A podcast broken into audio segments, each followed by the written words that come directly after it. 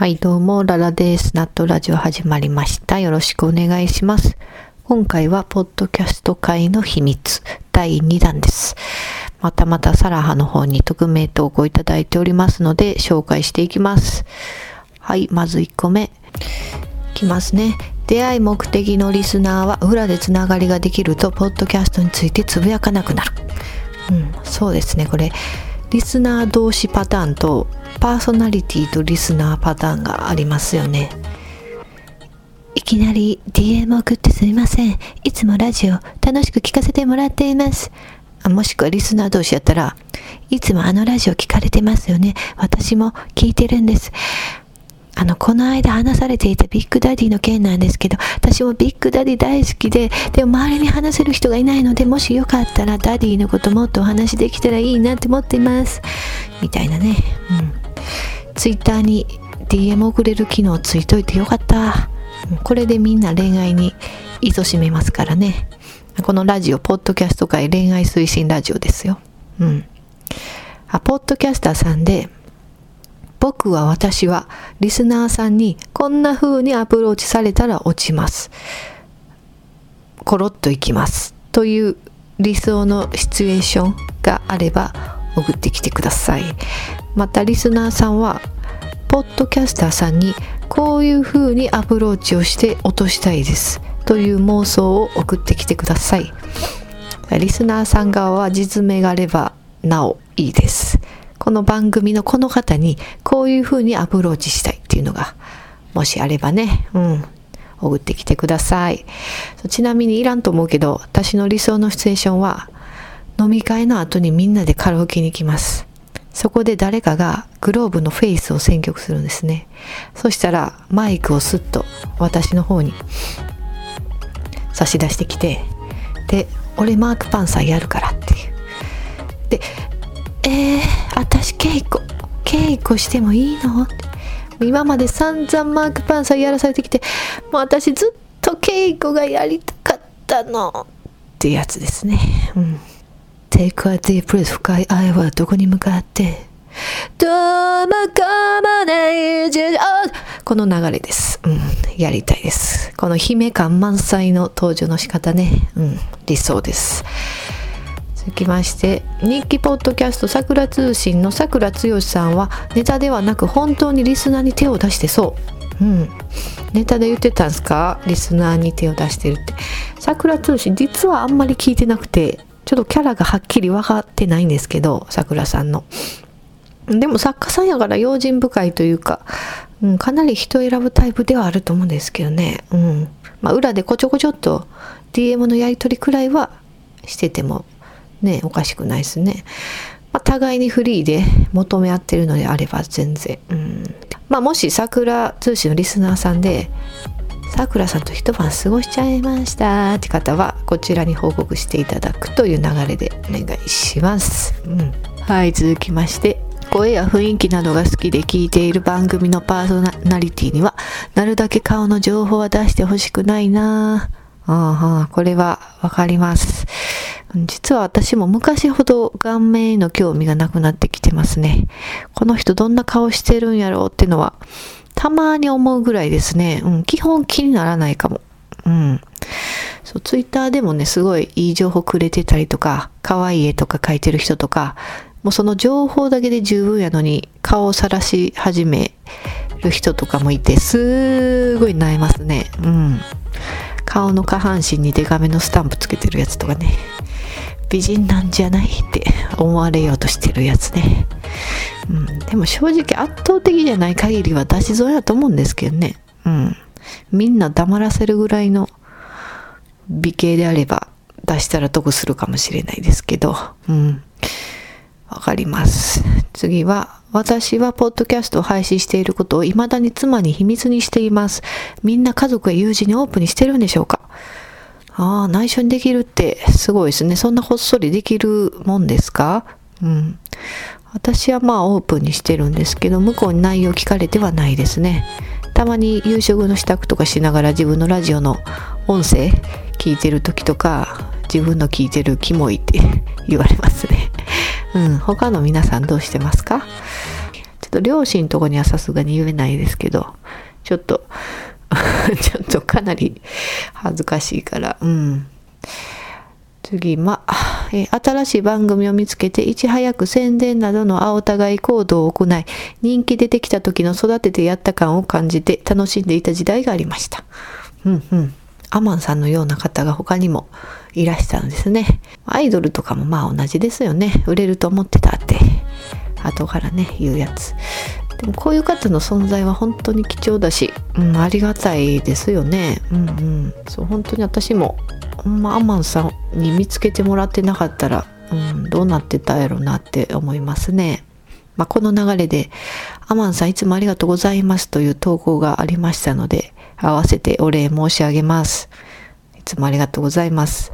はい、続きまして、ポッドキャスト番組のイベントにちょこちょこ参加しています。可愛い子や綺麗な女性のイベント参加者もたくさんお見かけしますが、今のところ、ポッドキャストのイベントでお持ち帰りは難しそうだなと感じています。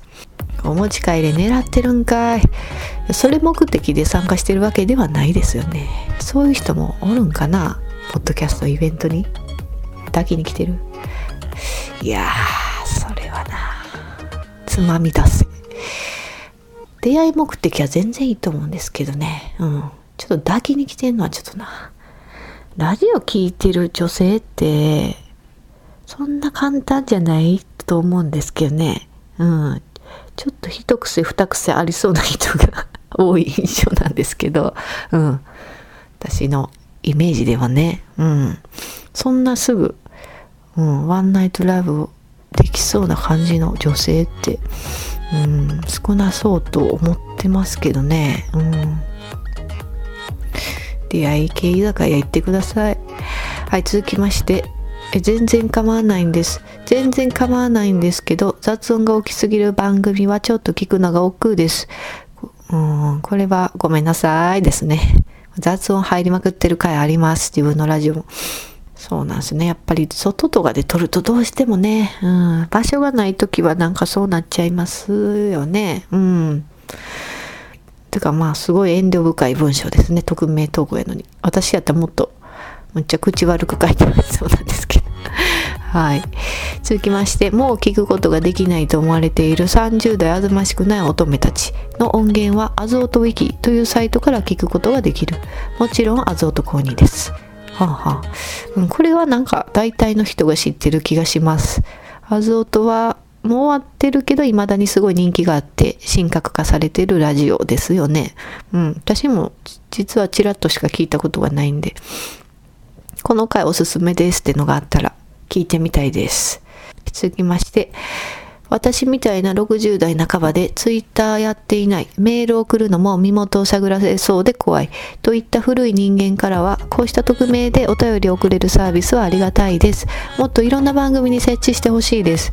ただその分解説している側からすると、言われのない誹謗中傷とかも入ってきて大変だったりするのかな。誹謗中傷ちょこちょこあるみたいですね。男性パーソナリティの方があるってたまに言ってんの聞くかもしれない。なんででしょうね。やっぱどっちかって言うと男の世界からなんですかね。なんか水面下でランキング張り合ってる人同士とか、おったりするから、嫉妬とか、あるんですかね。うん。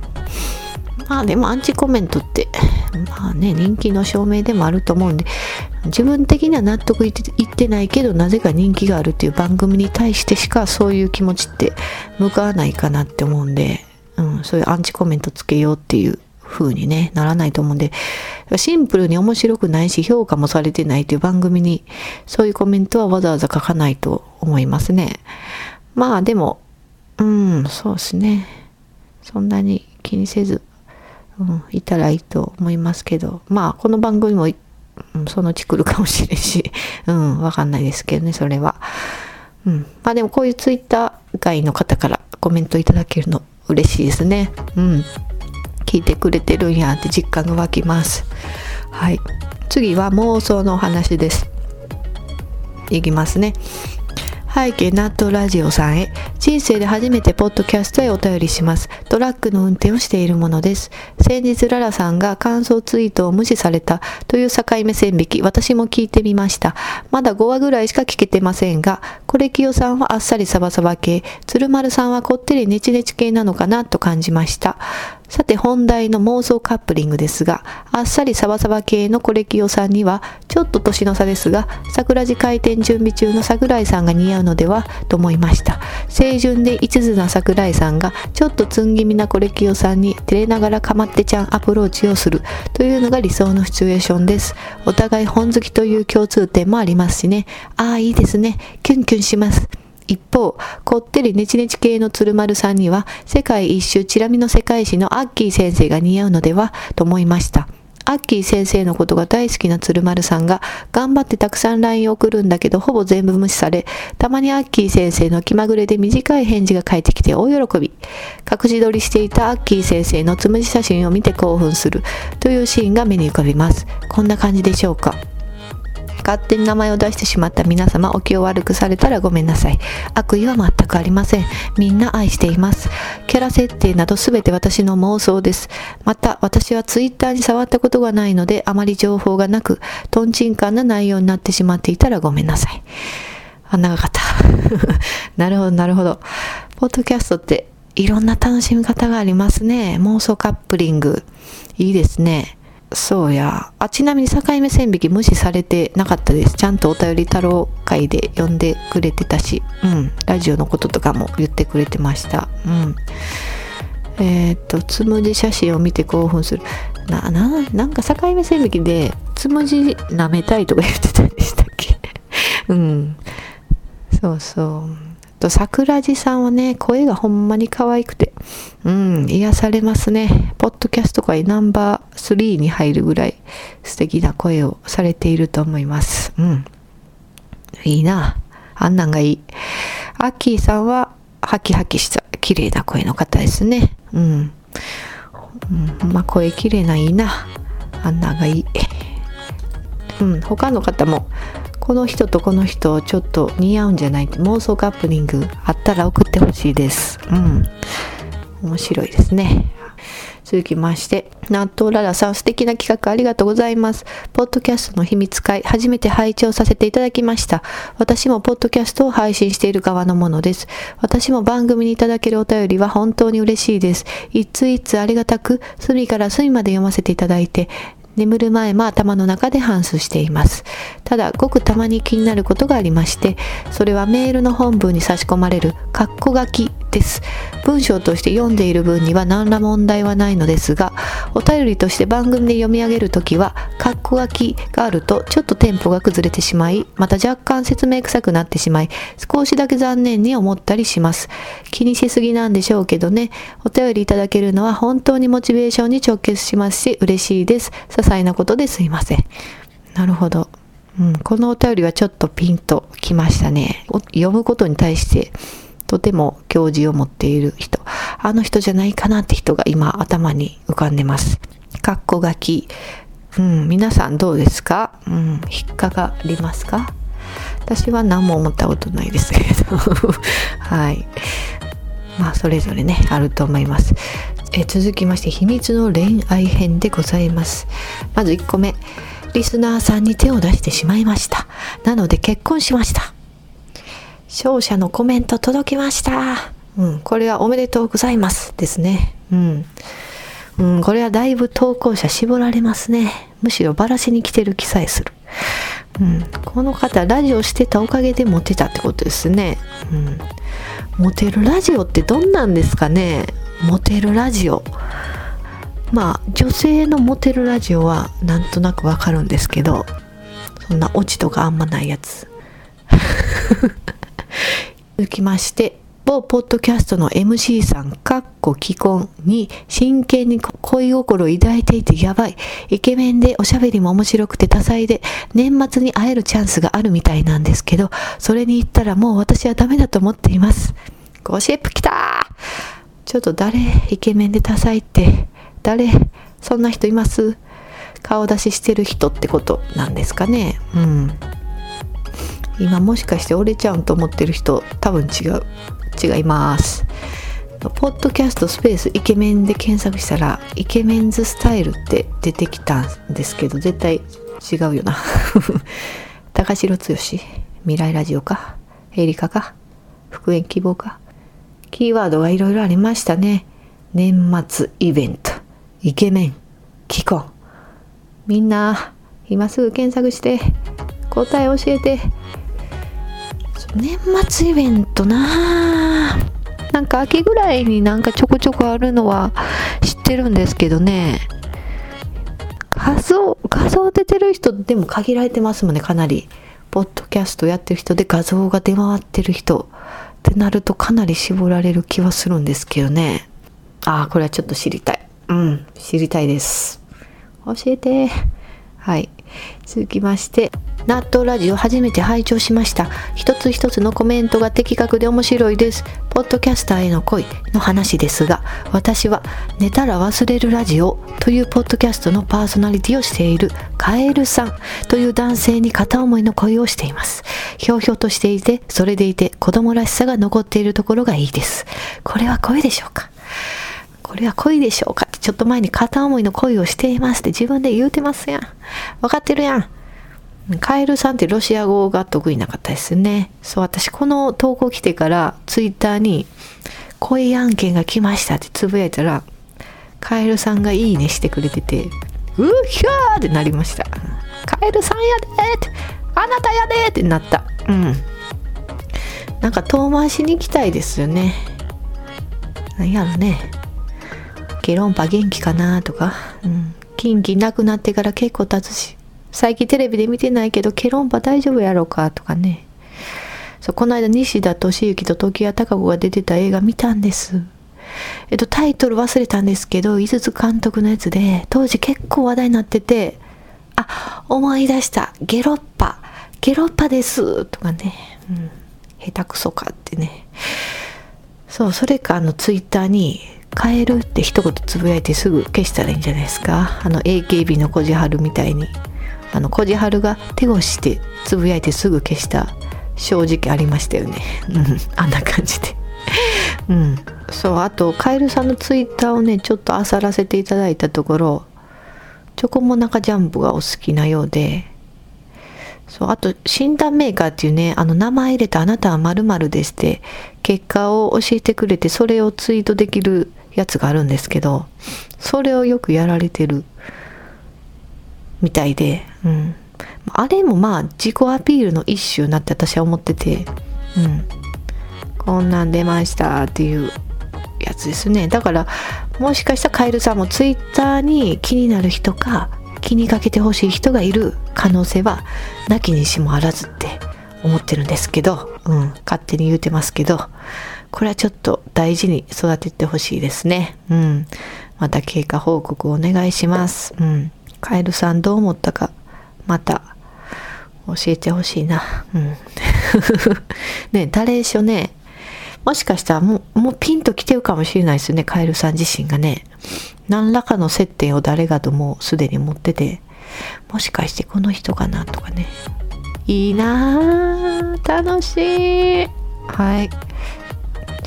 続きまして、あ、そうそう。ほんでさ、これ一個思ったんですけど、やっぱねこのポッドキャストに出会いを求めている男女が入り乱れているということがもう浮き彫りになってきてますんでやっぱポッドキャストにね未婚とか独身恋人募集とかの検索タグをつけたらいいんじゃないかなと思ってそう出会いを求めてる人がそういうタグで検索したら引っかかった人のポッドキャストがずらっとこう一覧並んで、リスナーはそこから選べて聞けるっていう。どうですかね、これ。うん。ちょっと発想が下水ですかね。うん。まあでも、私はちょっとそういうので、ゲゲしたい側の人なんで ちょっとうん、そういうのいろいろ起こったら面白いなって思うから、うん。ちょっとやってほしいなって思います。続きまして、いつも楽しく拝聴しています。ララさんが興味のないジャンルだと承知の上でお話をさせてください。ポッドキャストの恋。私は恋は恋でも男性同士の恋愛をポッドキャスト、男性配信者同士で妄想していました。いわばポッドキャスト界ボーイズラブ。どこにも吐き出せないので私のやり場のない思いを吐き出させてください。もう更新していない番組なのですが、未だに彼らの関係を思い出しては燃えてしまいます。素敵な萌えをありがとうございました。と本人に言いたくても言えない。ポッドキャの恋の末席で加えていただければ幸いです。ああ、なるほど。うん。でもこういう方多い気がします。男性2人のポッドキャストって多いし、うん、こういう感覚で聞いてる人、他にもたくさんいそう。うん。これ聞いてもしかしてビーフチキンかなちょっと思ったんですけど、うん。ビーフ・オア・チキンっていう番組、マー君とフー君でやってたラジオなんですけど、うん。ちょっと前に終わったし、うん。終わった更新してないですよね。うん。なんていう番組かも書いてくれたら、うん。そしたら私もですって、もしかしてね、このラジオ聞いてつぶやいてくれる人が現れていたかも、うん。知れないですよ。うん。ありがとうございます。サラハに投稿いただいた皆様、本当にありがとうございます。ポッドキャスト界の秘密のコーナーでは、あなたが普段ツイッターに書けないことや、心の中でこっそり思っていること、ポッドキャスターさんへの恋、リスナーさんへの恋、妄想シチュエーション、等々お待ちしております。アドレスは、ララサンラドットサラハドットコム概要欄でも貼ってますので、そこから飛んでください。では、聞いていただいてありがとうございました。さようなら。